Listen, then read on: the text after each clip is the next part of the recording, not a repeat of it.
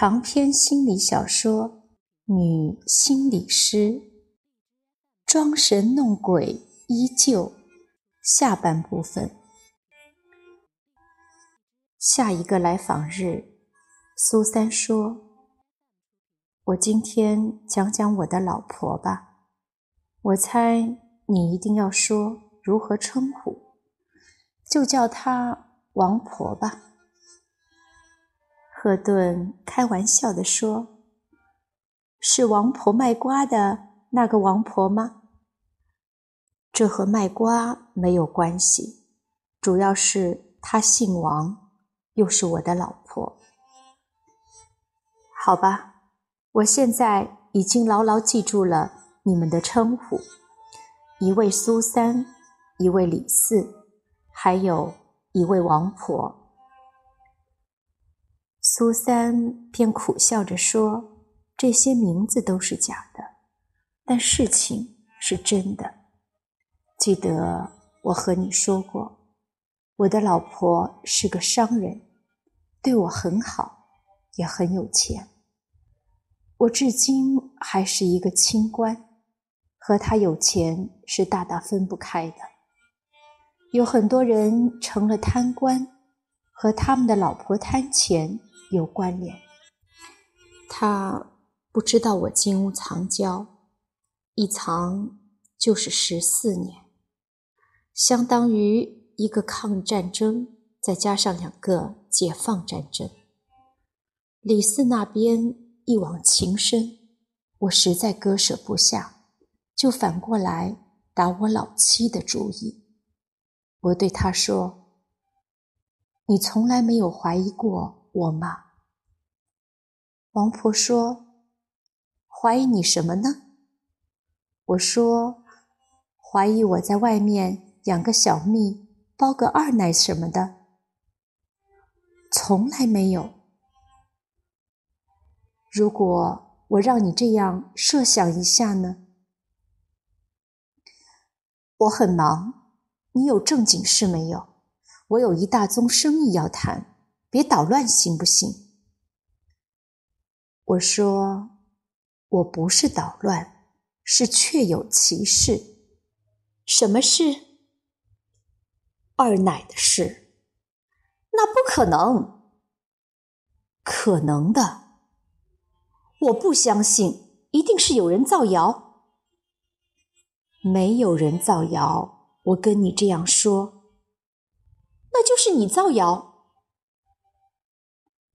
我无可奈何，就说：“好吧，就算是造谣，如果你听到了，会怎么样呢？”造谣者可耻，信谣者可悲。你就不生气吗？当然生气了。我一听有门，生气就好，马上说。那你打算怎么办呢？王婆说：“我要找到造谣者，拔掉他的舌头。想我们恩爱夫妻，哪能让他这样血口喷人？”得，他和我想的完全不是一回事。我说：“假设呢？”王婆不耐烦了，说。假设什么呢？我在外面和别的女人好了。王婆这次认真了一下，说：“第一，我根本就不相信这种事，就像我不跟外星人做买卖，因为这是不可能的。第二，就算真的出现了这种事，我了解你，这绝不是真好。”只是一时的鬼迷心窍，所以既是为了你好，也是为了那个女人好，我就当做什么都不知道。说到这里，王婆意味深长地看了我一眼，说：“苏三，不要再来这类脑筋急转弯的题目了。你我都不是小孩子。记得当年老人家在世的时候说过，对于种种的捣乱，第一是反对，第二是不怕。咱们就到此为止吧，我还要忙着谈判，你好自为之。我希望这样的谈话再也不要由你发起。王婆说完就走了，剩下我一个人发呆，心里是。你说王婆知不知道李四？我不知道他知道不知道。赫顿把话说完，觉得像绕口令，非如此不能表达本意。他接着说：“不管他知道还是不知道，他的态度很鲜明，他不会和你离婚，他根本就不承认有这种事。”你分析的不错，你现在的主要问题是什么？我想知道这两个对我来说无比重要的女人打算怎么办？你不是已经知道了吗？他们都不打算放下。然后呢？谁然后？他们。你老管他们干什么？苏三先生不满了，说：“这本来就是三个人的事情，我不管他们，怎么能成呢？你是想解决他们的问题，还是想解决自己的问题？你这话不通情理。我的问题就是他们的问题。”他们的问题也是我的问题，他们的问题解决了，我的问题也就解决了；他们的问题不解决，我的问题自然也就无法解决。我几乎被您搞糊涂了。现在我们要正本清源，请回答：是谁到我这儿咨询？明知故问，当然是我了。对，现在是谁要寻求改变？是我。很好，你是矛盾的主要方面，当然关键在你，因为李四小姐不需要改变，她愿意做一辈子你的情妇。王婆也不愿意改变，她愿意装聋作哑。当你的贤惠妻子，是你自己受不了灵魂的煎熬，要谋求改变。苏三的嘴唇张了好几次，都闭了起来，说不出话。许久之后，他说：“不单是灵魂，身体也受不了了，毕竟上了岁数。”你的意思是，我要拿出主意？正是。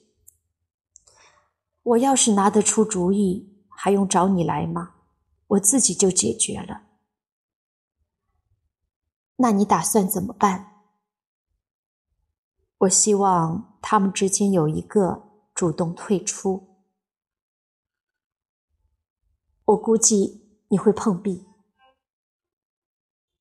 已经碰壁了，谁都不肯退出。你愿意维持这个局面吗？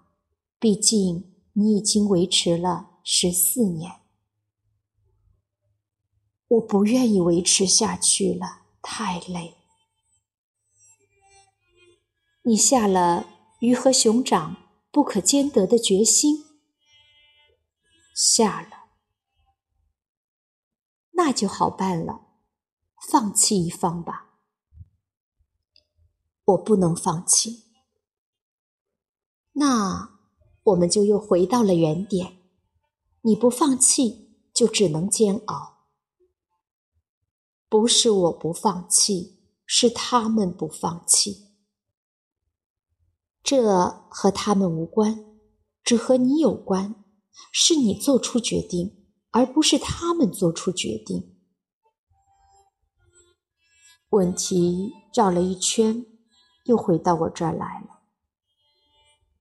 本来就在你这里，我很想逼着他们放弃我。愿听其详，我已经想好了方案，今后就会实施。等有了效果，我再来向你报告。今天我必须提前结束，因为有非常重要的会见。说完。苏三告辞了。下一次，苏三来的时候，情绪萎顿。这一周感觉如何？赫顿关切地问。感觉不好。哪方面不好？都不好。苏三先生无精打采。可以讲的详细一点吗？详细了才能有发现。我逼迫他们了，可是毫无效果。如何逼法？我对我的妻子大发脾气，无缘无故的指责他，百般的挑剔他，还当着他的面夸奖电视里的女明星。性感漂亮，说王婆是个黄脸婆，还问王婆：“如果我要离婚，你会寻死觅活吗？”多次挑衅。赫顿真想啐他一口。一个毫无过错的妻子，相敬如宾，举案齐眉，突然间被丈夫口出恶言，百般凌辱，罪过啊！罪过，结果如何？赫顿忍住气问。结果就是没有结果。苏三先生唉声叹气。王婆说：“我这么反常，一定是碰到了大大不顺心的事，涉及我的工作，他也不便细问。”他说。不管是什么原因，有什么怒火，尽管朝他身上撒就是了。别人不了解我，他还不了解我吗？说我被气糊涂了，都开始说胡话了，已经完全不像平日的我了。这让他更是心疼我，什么都不会放在心上，只求我能开心一点。王婆还说，如果我这样。胡言乱语能让自己好过一点，就随便骂好了。他不会生气，反倒高兴，知道我能因此放松。赫顿不由自主的点头。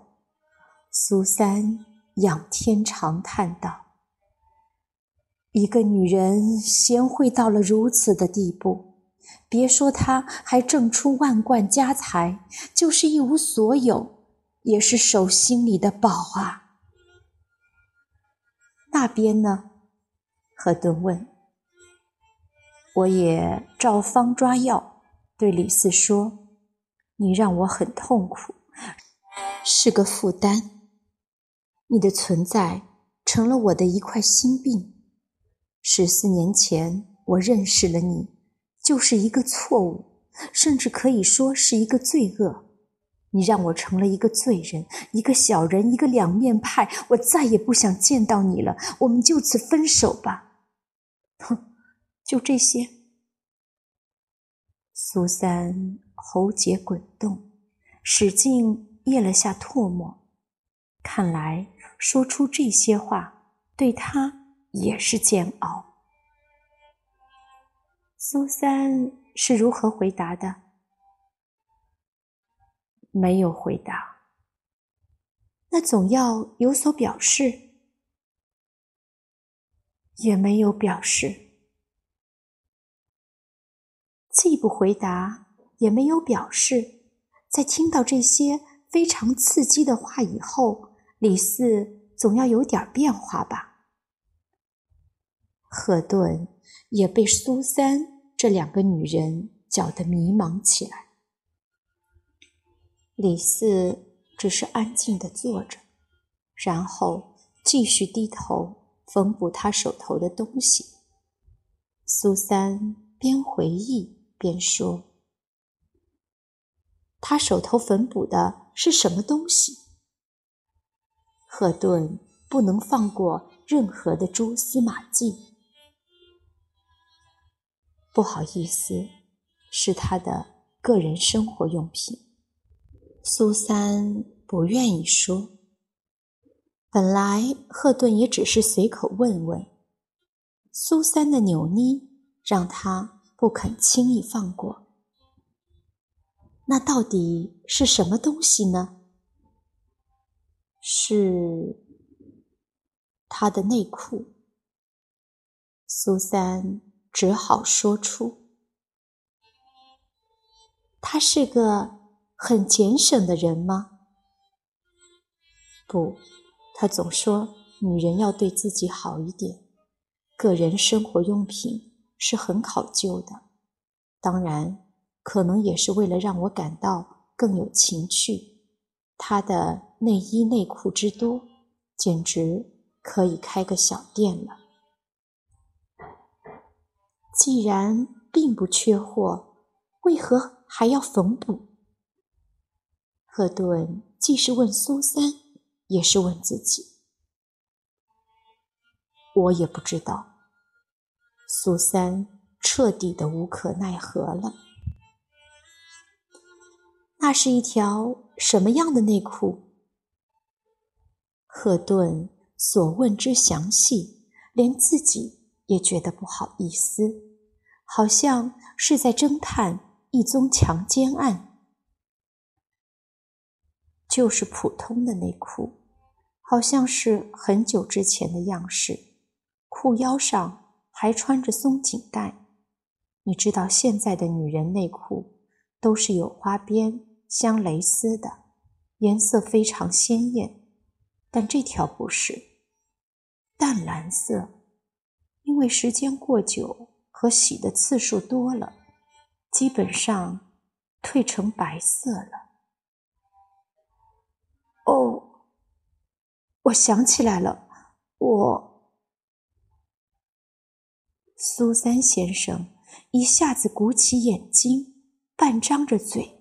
好像被鱼刺卡住了，说不出话来。您想起什么了？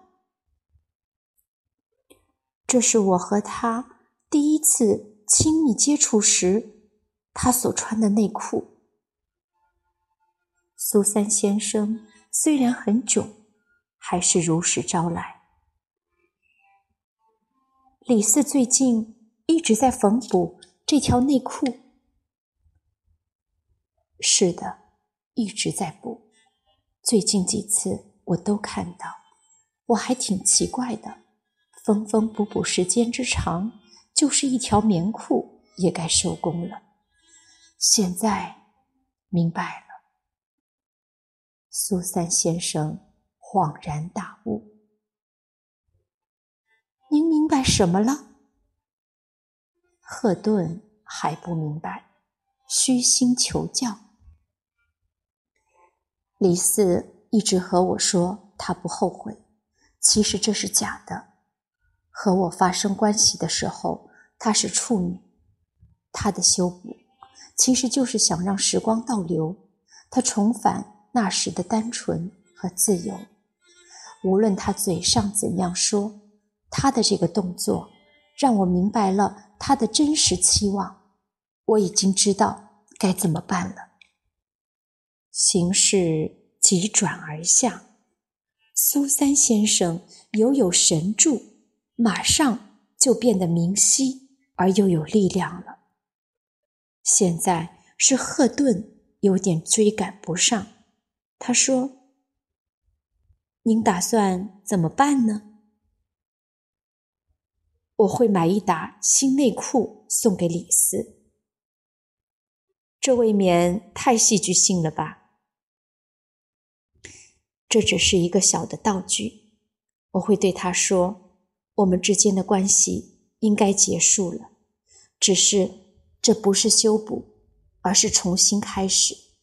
从此，你去寻找你的幸福，我来继续我的路程。我们曾经那么美好的相处过，让我们都保持着最美好的记忆吧。你说，这样如何？”你的问题，你当然最有发言权。现在你自己找到了解决问题的要领，我很为你高兴。”赫顿由衷地说。说实话，在半分钟之前，他还充满了走投无路之感，不知道苏三先生在这两个女人之间如何取舍。这样快的就柳暗花明了。也是赫顿始料未及。看来我是一定要对不起一个人了。其实也不一定是对不起，解决了眼前的困境，李四小姐也能去寻找自己的幸福，未必就是坏事。如果你这样一直僵持着，就要对不起三个人，甚至更多的人。苏三若有所思，说：“你说的三个人，我能理解。你说的更多的人，是加上了我的孩子，对吗？”赫顿意味深长地说：“除了你的孩子之外，还有其他的人。谁？我知道你不是从广东来的。”我也知道你不是商人，你有一个工作的圈子。一个人改变了，对所有这个圈子的人都是好事。好吧，我把这当做祝福。现在我觉得我可以走了，而且将不再回来。临走之前，我还有一个小小的请求，不知您是否可以答应？不必客气，只要是我可以做到的，您尽管说。我会和李四小姐把这一切都说明白。我不知道她会怎样，但我想她是一个通情达理、有情有义的知识女性。痛苦是不可避免的，但改变是一定会完成的。如果在这个过程中，她有非常剧烈的失落和不安。我是否可以介绍他来找您？谢谢您的信任，但是因为我们之间的关系，由我来给他做心理帮助显然并不合适。我可以给他介绍一位新的心理师。苏三说：“好。”说完，他就走了，没有回头。赫顿。多少还有些不踏实，坐在心理室的沙发上等了好一会儿，直到天色黑透，并没有再次响起门铃，这才离开。百万福频繁地按动着遥控器，搜索着节目。在晃过新闻的时候，赫顿突然看到了一个人。在讲台上侃侃而谈，他一下子捂住了自己的嘴巴，把一个名称在舌尖和牙缝中磨碎。他看到一位领导在主席台上做指示，他就是苏三先生。赫顿有一搭没一搭的想着，如果他再次见到苏三先生。也许会有以下的对话：咱们讨论的先是一个口才的问题，然后是一个情感的问题。你可发现他们的共同之处了吗？苏三会说：“看不出来他们之间有何具体的联系。在我来讲，他们是随机的。”赫顿说：“不，不是随机的，他们服从于你的理想。谢谢你对我的信任。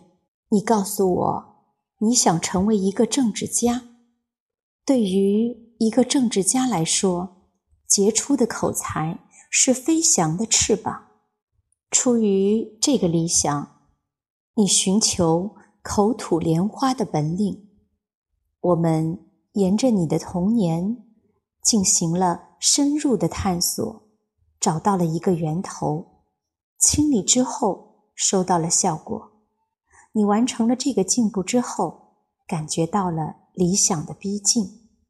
这个时候，你发现自己有一个隐痛，这就是李四小姐的存在。对于一般人。这样无欲无求的红颜知己，已十分省心。您也曾是相当满足的，这就是地下恋情连绵十四年不息的原因。如果没有其他的因素，很多人就这样走过一辈子。